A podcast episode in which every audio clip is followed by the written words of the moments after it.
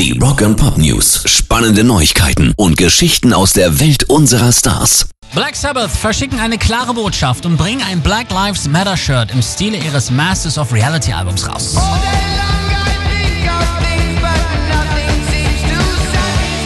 Dass Rage Against the Machine-Gitarrist Tom Morello hinter der Black Lives Matter-Bewegung steht, das ist mittlerweile klar. Deshalb zeigt er sich mit seiner Mutter jetzt öffentlich in einem Black Lives Matter-Shirt, aber im Design des Black Sabbath-Albums, sprich der Schriftzug Black Lives Matter in lila Wellenform auf schwarzem Stoff. Die Jungs rund um Ozzy reagierten sofort und verkaufen das Teil jetzt für 25 Dollar in ihrem Webshop in limitierter Auflage.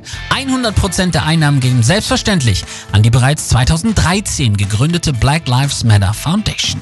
Rock and Pop News. Und nicht nur Black Lives Matter beschäftigt die USA, sondern auch weiterhin Corona. Und da hat jetzt der Boss nochmal ein richtig fettes Geschoss Richtung Trump abgefeuert. Eigentlich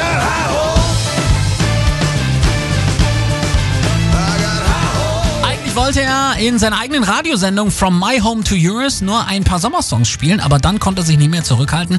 Angesichts der mehr als 100.000 Amerikaner, die in den letzten Monaten gestorben sind und der nichtssagenden, beschämenden Reaktion unserer Staats- und Regierungschefs war ich einfach nur wütend, leitete Bruce Springsteen die neueste Folge ein und sprach dann den Präsidenten direkt an.